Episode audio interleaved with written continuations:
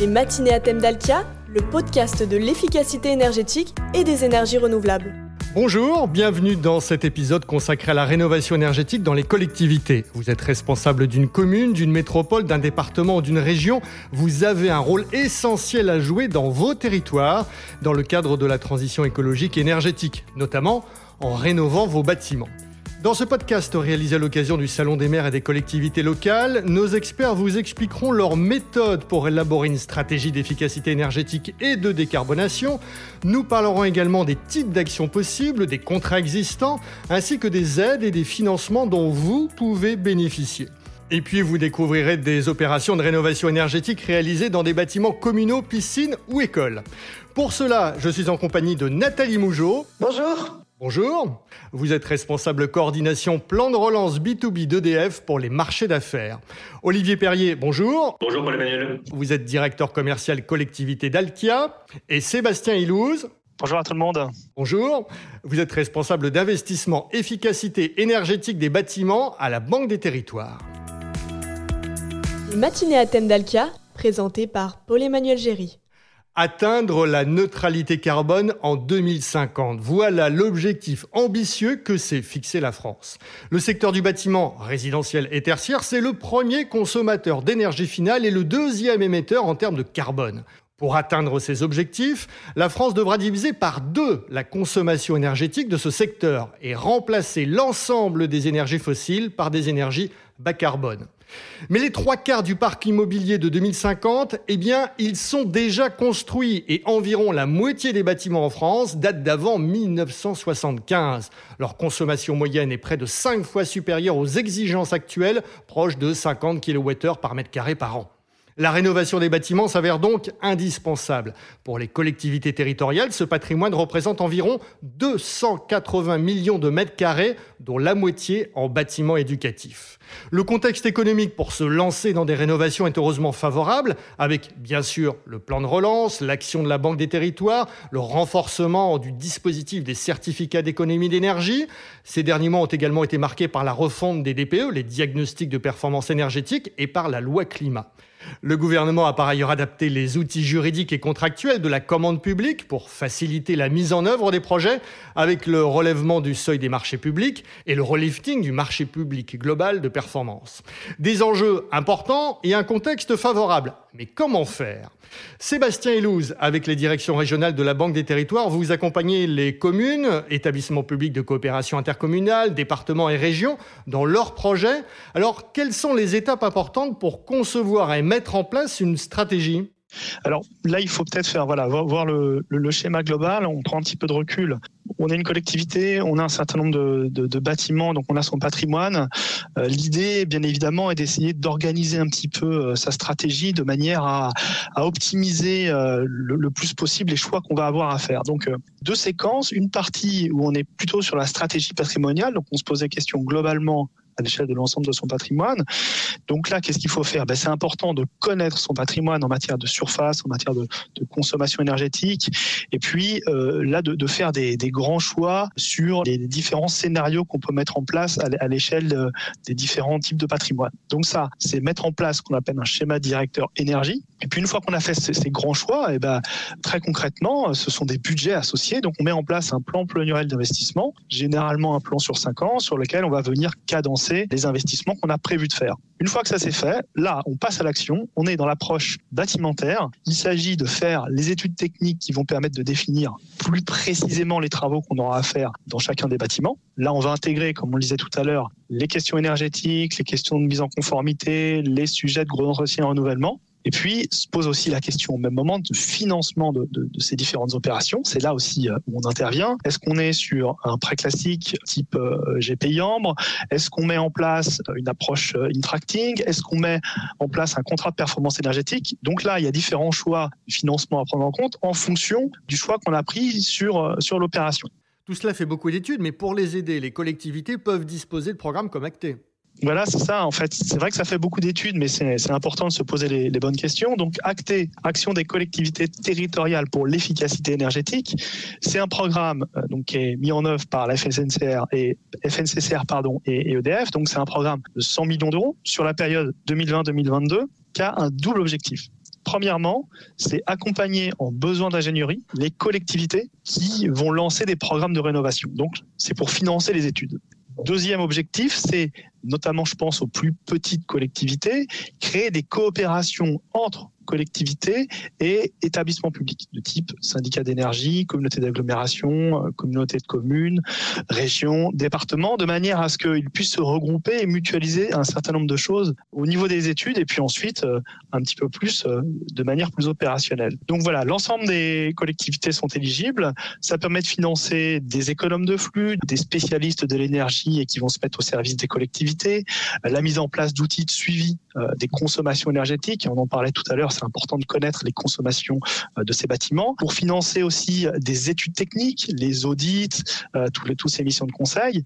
Et puis, même aller jusqu'à financer des missions de maîtrise d'œuvre ou d'assistance à maîtrise d'ouvrage, donc dans la phase travaux, dans la phase opérationnelle de ces projets. Et pour en savoir plus, un site web www.programme-cee-acte.fr.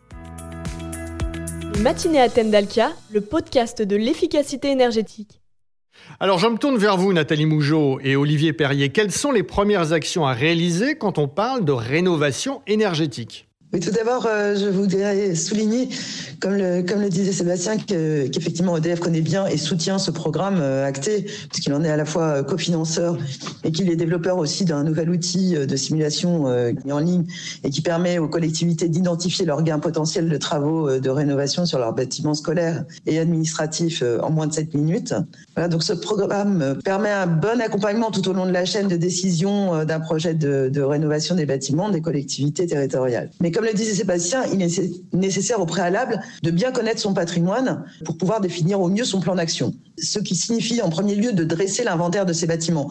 Ça peut sembler simple, mais il faut aller au-delà de la simple liste de bâtiments en regardant euh, bah, quelles sont les surfaces, quels sont les usages, quelle est la vétusté du bâtiment et des équipements, quelles sont euh, leurs consommations globales à ces bâtiments et puis euh, quels sont les travaux programmés ou déjà réalisés. Ensuite, on va rentrer dans la phase d'audit euh, un peu plus fine. Et pour ça, il est nécessaire de bien évaluer leur consommation en ayant, si possible, une connaissance plus fine de leur consommation par usage. Chauffage, électricité pour l'éclairage, pour les usages spécifiques, la ventilation, l'eau chaude. Donc, pour ce faire, il existe des solutions de suivi ou de management euh, énergétique digital, comme celle développée par EDF, euh, e Dalca euh, ou la Banque des Territoires, qui permettent à la collectivité de mieux connaître et maîtriser la consommation énergétique de ses bâtiments, d'identifier les gisements d'économie d'énergie, d'optimiser ses contrats de fourniture et de commencer à réaliser les premières économies. Olivier Perrier, vous vouliez rajouter quelque chose? Oui, exactement. Il est intéressant d'observer que cette phase d'audit dont, dont a parlé Nathalie et puis Sébastien un peu avant, elle est finalement corollaire avec le décret tertiaire. Le, décret tertiaire qui est un décret qui impose à, tout assujetti ayant un bâtiment de plus de 1000 mètres carrés de faire des économies à hauteur de 40% et dans une phase préalable définir une consommation de référence qu'il déclarera sous une plateforme gérée par l'ADEME qui s'appelle Opéra. Donc on voit que, tout ce que euh, Nathalie et Sébastien ont, développé précédemment, de toute façon, euh, sera une phase qui sera nécessaire à déployer et à faire dans le cadre du décret tertiaire. Donc, euh, on voit que les choses sont cohérentes entre elles. C'est pas, on n'a pas des, comment dire, des dispositions qui sont euh, imperméables les uns avec les autres, mais bien évidemment une grande cohérence entre, entre tout ça. Et il y a une bonne nouvelle, Olivier, concernant le décret tertiaire. Le ministère de la Transition écologique vient d'annoncer que la date butoir de transmission des données de consommation énergétique via Opéra était reportée d'un an. Cela devait être le 30 septembre 2021 et c'est donc repoussé au 30 septembre 2022. Nathalie, on revient avec vous à la première étape de l'élaboration de la stratégie de rénovation énergétique, la phase d'audit, d'inventaire et de suivi des consommations. Oui, donc euh, juste en complément, euh, il peut être euh, bien sûr réalisé des audits spécifiques, soit par le biais d'outils digitaux, comme celui proposé d'ailleurs par le programme Acté, soit en s'appuyant sur des experts externes, des AMO ou des expertises d'un certain nombre de grandes boutiques, pour des projets plus complexes, afin de définir les travaux à réaliser, leur potentiel d'économie d'énergie et leurs coûts associés. Pour aller plus loin sur un ensemble bâtimentaire, il est aussi possible d'aller sur une certification ISO 50001 qui alliera audit et management de l'énergie et qui pourra être mise en place à l'échelle de, l'ensemble d'un patrimoine. L'accompagnement à cette certification bénéficie actuellement d'aides jusqu'à 40 000 euros par le biais du programme C2E Pro SMEN. Une fois que l'on connaît mieux son patrimoine, ses qualités, ses défauts, il est nécessaire de réfléchir au type d'action à mettre en place, Olivier. Oui, Paul-Emmanuel, effectivement, on, le voit, euh, il y a aujourd'hui des, ambitions qui sont, qui sont très fortes, hein, je le rappelle, 2030 au moins 40%. Et donc pour cela, il va falloir euh, jongler de la manière la plus pertinente possible entre le type d'action à mettre en œuvre et finalement ses, capacités de financement. On voit à travers ça, et pour reprendre la sémantique du plan de relance du gouvernement, trois types d'actions. La première, c'est euh, une action qu'on appelle dite de gain rapide sur investissement qui est plutôt des actions de type mise en place de systèmes euh, d'énergie, des systèmes de télégestion, le changement de chaudière euh, pour des équipements plus performants, le passage des luminaires euh, en LED et bien sûr la sensibilisation des occupants qui est une action forte et qui demande finalement peu de, ressources financières. La deuxième type d'action, ce sont les actions dites de rénovation énergétique. Là, on est sur les actions qui vont concerner le verdissement des équipements utilisant de l'énergie fossile, donc ces passages, en tout cas raccordement à un réseau de chaleur vertueux, mise en place d'une chaufferie biomasse, mise en place d'une géothermie, mise en place d'une pompe à chaleur, etc. etc. C'est bien sûr des actions comme l'isolation du bâtiment euh, ou des combles, c'est le changement des huisseries. La dernière euh, action de ce fameux plan de relance, ce sont les rénovations dites lourdes. Ce sont des actions qui, bien sûr, vont avoir un impact sur les économies d'énergie, mais également permettre de modifier le bâtiment, puisque en 40 ans, les usages, les besoins ont changé, et donc il y a nécessité aussi de, rénover ce, ce bâtiment dans ce sens-là. Et concrètement, quel gain peut-on espérer? Alors, sur, les trois types d'actions dont, je vous ai parlé, les premières, les actions euh, avec un rapide euh, gain sur investissement, on est sur une fourchette de 10 à 15% La deuxième action, les rénovations énergétiques, on est sur une fourchette allant de 12 à 18% Et puis, pour les rénovations lourdes, comme les, les objectifs ne sont pas que de la performance énergétique, difficile d'y associer un chiffre exactement. Par contre, ce qu'on peut en retenir, c'est que finalement, avec les deux premières actions, qui sont finalement des actions dans lesquelles les investissements sont, sont plus légers, euh, on arrive déjà à, 30%. Et donc 30% avec un taux de retour brut sur investissement, c'est-à-dire euh, euh, cette capacité à investir de l'argent et retrouver ses, petits, ce taux de retour est inférieur à 10 ans. Donc on voit bien qu'avec des projets comme ceux-ci, ils s'autofinancent sur des durées assez courtes. Et si en plus la collectivité peut bénéficier des aides mises en place par l'État, comme le plan de relance aujourd'hui, c'est des taux de retour bruts qui vont encore se raccourcir. Donc c'est une excellente nouvelle et c'est le bon moment en tout cas pour y aller. Pour définir ces actions, il faut s'entourer de compétences pour avoir le projet le plus pertinent et le plus adapté finalement à son patrimoine, je pense qu'il est nécessaire effectivement de s'entourer de compétences euh, tant en termes juridiques que techniques que financiers. il y a pour ça des, des, AMO qui existent. Il y a la Banque des Territoires. Sébastien a, a, déployé un certain nombre d'offres et de services que, que met la Banque des Territoires au service des collectivités. Donc, je crois que c'est important en tout cas de ne pas faire ça tout seul dans son coin. Il y a des gens qui ont aussi l'expérience de d'autres collectivités et dont les, idées, les, meilleures pratiques pourraient servir euh, le projet en tant que tel. Dans les étapes importantes après l'audit, la définition des actions, il y a celle d'appel d'offres et de contractualisation. Oui, alors euh, bien évidemment, une fois qu'on a fait cet audit, euh, il faut il faut passer à la phase réalisation. Et donc, on a aujourd'hui trois grands outils euh, que la commande publique propose. Le premier, le plus traditionnel, qui sont des marchés de travaux dans le cadre de la loi MOP. je rappelle, c'est c'est finalement cette séparation entre les marchés de travaux en tant que tels et la maîtrise d'œuvre. Le deuxième outil contractuel qui est adapté et pertinent, qui s'appelle le marché public global de performance, qui sous un terme plus générique est le contrat de performance énergétique, le CPE. Et puis le troisième qui s'adresse plutôt dans le cadre de projets de rénovation lourde, en tout cas dans lequel les investissements sont, sont lourds, forts et sur lequel euh, la durée d'amortissement en tout cas est beaucoup plus longue, les marchés publics de partenariat. Une nouvelle tendance apparaît, la performance énergétique réelle versus la conventionnelle. En quoi le CPE est utile? Bah, Si vous voulez, en fait, jusqu'à présent, effectivement, et ça s'adressait souvent au marché de travaux, on, faisait des travaux en se disant, voilà, en faisant ça, j'espère atteindre cette, performance énergétique. Demain, la tendance a, changé clairement puisque le décret tertiaire vous impose un moins 40% et un moins 40% qui est réel, c'est-à-dire qui sera constaté, vérifié, contrôlé. Et donc, la performance énergétique réelle, la collectivité a besoin finalement d'avoir toutes les garanties que à cette échéance-là, les engagements soient, soient, tenus. Et donc, le marché euh, public global de performance est un outil en tout cas qui permet de s'assurer que le résultat sera au rendez-vous et de contrôler au fil du temps la trajectoire prise par le projet. Le MPGP est-il l'outil le plus pertinent?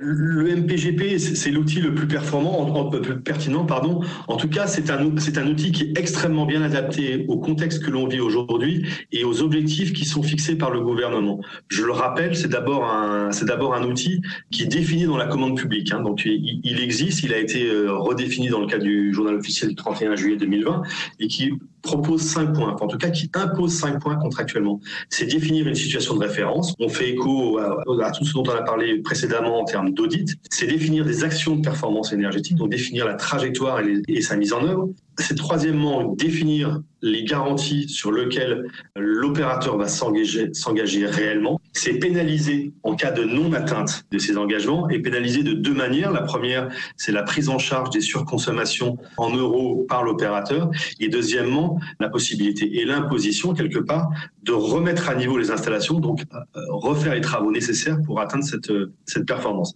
Et puis dernièrement, et qui n'est pas des moindres, c'est mesurer.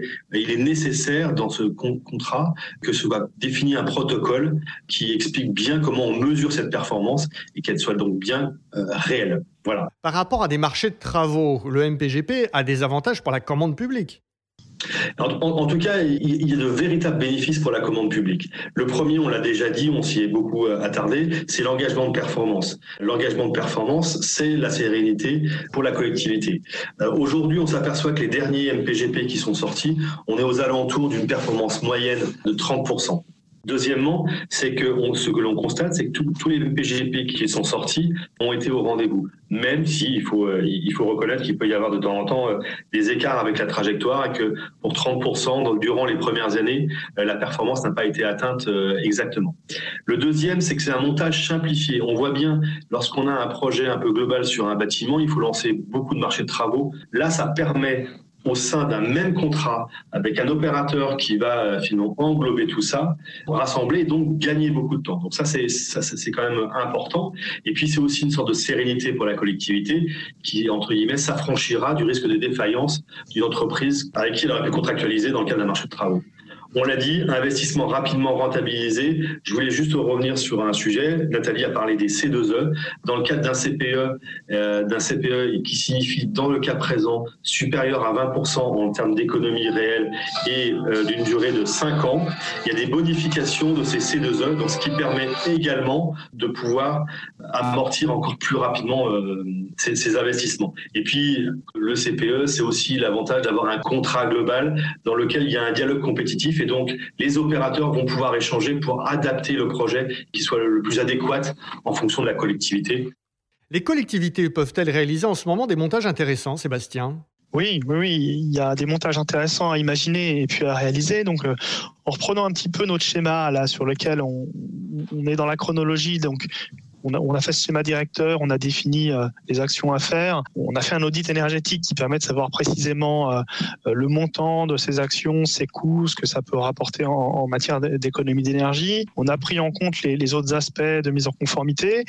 Là se pose la question du coup de bah, quel est le montage que je vais choisir? Donc ça, c'est de l'ingénierie juridique et financière. Ça va dépendre de deux choses, à la fois la nature du projet et puis aussi de la capacité financière de la collectivité. Et ça va nous amener ensuite sur différents types d'opérations, des rénovations lourdes, des rénovations plus légères. Donc sur chacune de ces étapes, euh, la Banque des territoires va accompagner les collectivités. Sur l'ingénierie, alors bien évidemment, il y a le programme acté qui est avant tout euh, présent, mais on peut nous éventuellement compléter le cofinancement d'études lorsque c'est nécessaire.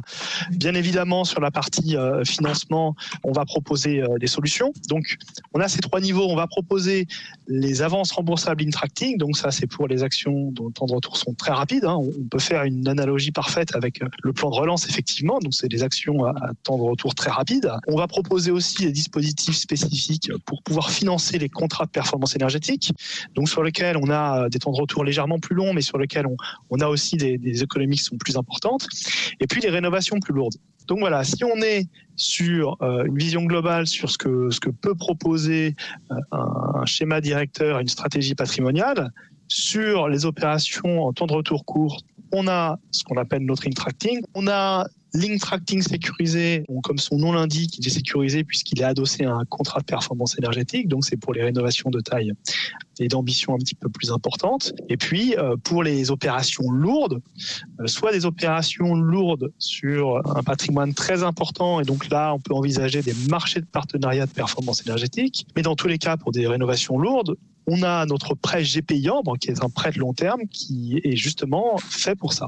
On est dans, ces trois types d'opérations. Sur des opérations à performance énergétique, nous, on tient absolument à pouvoir suivre la consommation réelle euh, des opérations qu'on va financer. C'est pour ça qu'on va mettre en place une plateforme nationale de suivi énergétique, parce que ça nous semble important, au-delà de notre responsabilité euh, dans le financement, on a aussi des, responsabilités euh, extra-financières, et ça nous semble important de pouvoir mesurer l'impact de nos financements. Puisque nous sommes dans le financement, et les aides, je voudrais qu'on fasse un focus sur les C2E avec vous, Nathalie. Le dispositif des certificats d'économie existe depuis 2006.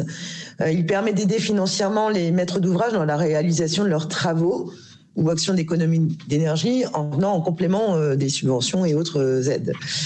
Il repose principalement sur des fiches d'opérations standardisées qui fixent le volume de certificats attribués pour une action donnée par exemple, l'isolation d'un réseau euh, hydraulique ou, d'un plancher, euh, ou encore la mise en place d'une pompe à chaleur. La collectivité peut soit euh, constituer et déposer elle-même euh, les dossiers de ces deux œufs, puis les revendre à un obligé, soit elle peut s'appuyer sur un obligé ou un délégataire ou un prestataire, comme euh, le rappelait tout à l'heure Olivier Pordelka, qui générera pour elle la constitution du dossier et le dépôt de ce dossier, puis la rétribuera sous la forme d'une prime. Les, primes C2E peuvent couvrir tout ou partie euh, de l'investissement selon l'action euh, qui a été réalisée. EDF et Dalkia, vous maîtrisez parfaitement ce dispositif et vous disposez d'équipes pour accompagner les collectivités sur l'ensemble du territoire. Tout à fait. EDF a, même créé une offre euh, spécifique pour les collectivités qui s'appelle la prime rénovation collectivité et notamment pour les petites collectivités puisqu'elle va permettre de regrouper la gestion des C2E au niveau d'un EPCI afin de faciliter la mutualisation et la simplification des démarches euh, administratives et d'optimiser par le biais du foisonnement le prix de la rémunération. En complément, depuis euh, mai 2020, le gouvernement a mis en place euh, une opération coup de pouce bâtiment tertiaire qui permet une multiplication par 1,3 jusqu'à 4 fois des volumes attribués par rapport à une fiche classique d'opération standardisée.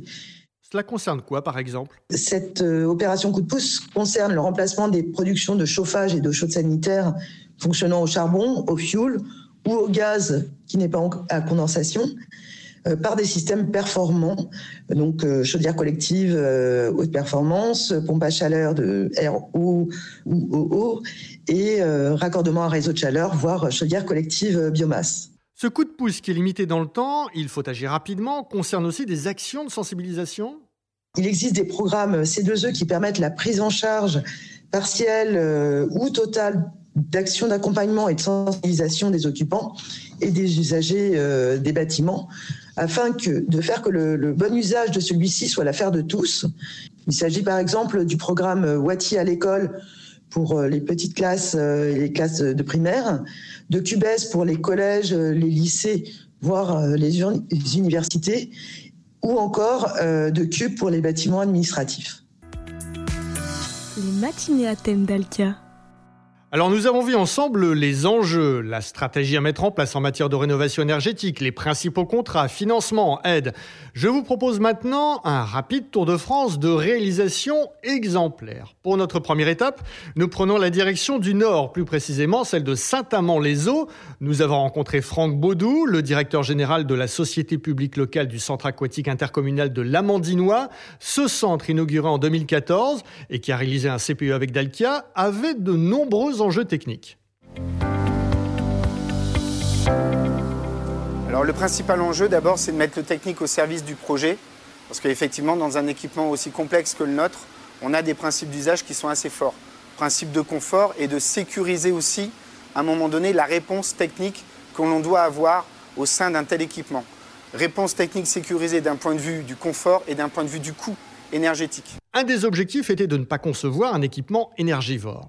Donc vient tout de suite euh, dans notre réflexion la toiture végétalisée, les vitres lots, les bassins en acier inoxydable, un équipement fonctionnel assez euh, compact pour euh, dépenser le moins possible d'énergie. Et enfin, au fil des rencontres, au fil des visites, finalement, un enjeu fondamental, la pompe à chaleur à géothermie verticale sur nappe, qui convenait et à ce type d'équipement et à l'environnement amandinois où nous sommes à Saint-Amand-les-Eaux, ville thermale au-dessus d'une nappe, l'une des plus grandes du nord de la France, sur laquelle on vient puiser l'eau pour chauffer cet équipement et alimenter nos bassins. Et c'est donc Dalkia qui a été choisi pour accompagner ce centre aquatique avec des enjeux importants en matière d'exploitation technique. Avec un équipement qui est particulier, une pompe à chaleur à géothermie verticale, il nous fallait une vraie expertise. Il nous fallait vraiment quelqu'un pour nous accompagner dans notre projet au jour le jour. Donc expertise sur les principes d'usage, les conforts, expertise dans la gestion de la pompe à chaleur et également expertise dans le fait de toujours vouloir améliorer l'existant et rendre les choses de plus en plus optimales. Effectivement, avec Dacia, ce partenariat s'est tissé au fil des années pour maintenant donner une réponse pleine qui nous permet aujourd'hui de dégager des marges sur quelque chose qui était au départ très complexe et qui devait au départ coûter quand même beaucoup plus cher. Aujourd'hui, c'est 70 000 euros d'économie par an et en plus un, un équipement qui s'est amélioré au fil des mois d'exploitation. Et pour cet équipement, la sécurisation des consommations et de la fourniture d'énergie passe bien sûr par une bonne expertise technique et par un contrat de performance énergétique. Effectivement, ici, en énergie primaire ne rentre que de l'électricité. C'est 2,1 millions de kWh par an.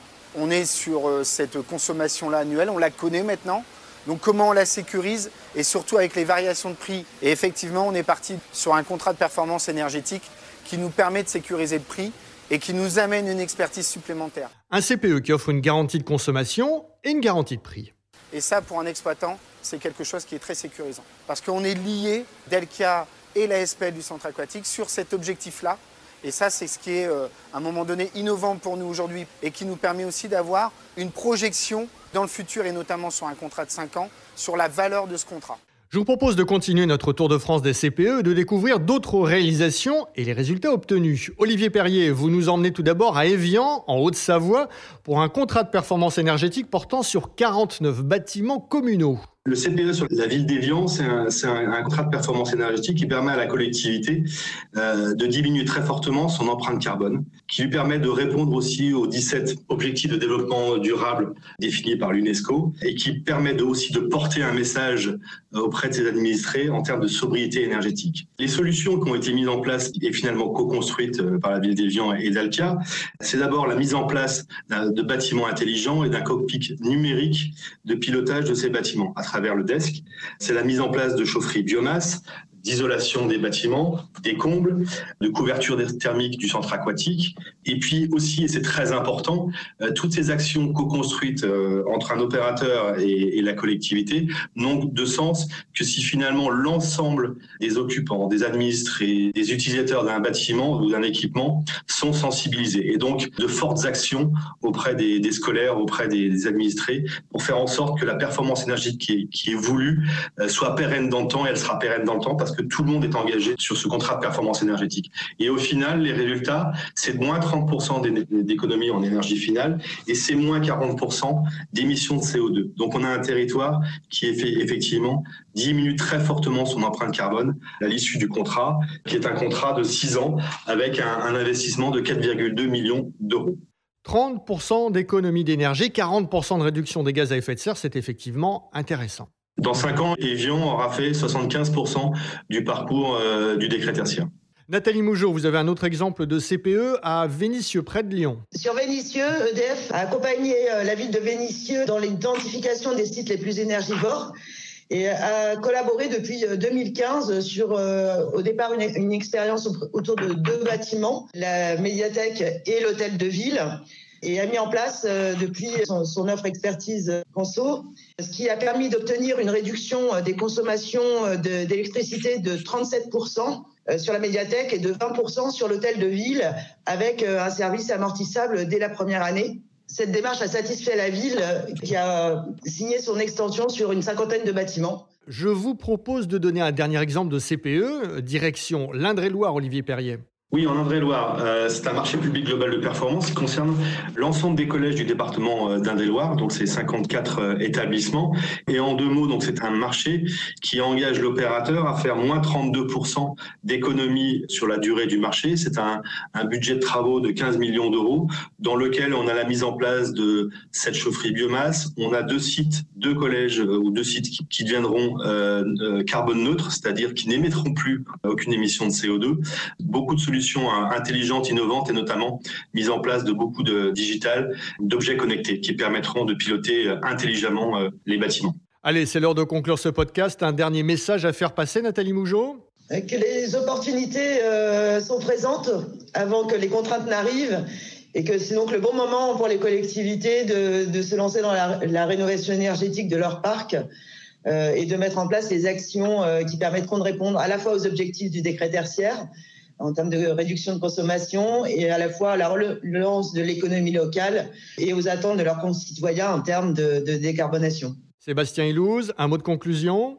Ce que je dirais, c'est que effectivement, là, on est dans une période très particulière, ce plan de relance, dont l'objectif est de concilier à la fois euh, les impératifs de court terme, donc les opérations qui peuvent déjà être lancées tout de suite, c'est tout l'esprit de ce plan de relance, et il y aura donc une prime, je dirais, euh, aux collectivités qui s'engagent le plus tôt possible, et puis en même temps, bah, en profiter pour structurer le long terme. Euh, nous sommes en début de mandat, et donc c'est à ce moment-là qu'il faut essayer de planifier l'ensemble de sa stratégie. On est dans, dans un momentum où on a quand même des conditions, notamment sur, sur le financement, mais aussi sur les subventions qui sont assez exceptionnelles. Et donc, voilà, c'est maintenant qu'il faut euh, jouer cette carte et en profiter. Olivier Perrier je rejoins ce qu'ont dit Nathalie et Sébastien. Derrière la difficulté que, que l'on traverse tous actuellement, je suis persuadé que se cachent d'extraordinaires euh, opportunités et qui sont renforcées d'autant plus par une vraie convergence que l'on ressent actuellement public-privé. Tout le monde tire dans le même sens, tout le monde veut aller vers un territoire qui est décarboné. C'est un excellent moment pour relancer quelque part l'économie de, son territoire, montrer concrètement à ses administrés euh, la volonté d'investir durablement euh, dans leur avenir, dans le patrimoine en le verdissant, en réalisant des économies et qui vont elles-mêmes financer de nouveaux projets. Donc il y a un vrai cercle vertueux qu'il faut engager et aujourd'hui le plan de relance euh, aide à engager ce, cercle vertueux. Donc euh, allons, allons-y, fonçons. Voilà, c'est la fin de cet épisode des matinées à thème d'Alkia. Si vous souhaitez en savoir plus sur la rénovation énergétique, rendez-vous sur le site dalkia.fr ou contactez directement par email un expert dcm@dalkia.fr, dcm@dalkia.fr. Merci à nos intervenants Nathalie Mougeot d'EDF, Olivier Perrier de Dalkia et Sébastien Ilouz de la Banque des Territoires. Je vous donne rendez-vous le premier mardi de septembre, le 7 septembre précisément pour notre prochain épisode. Il sera consacré au CPE et nous parlerons entre autres des stratégies de rénovation et d'efficacité énergétique mises en place par les villes d'Evian et de Dijon. En attendant, bonnes vacances à toutes et à tous.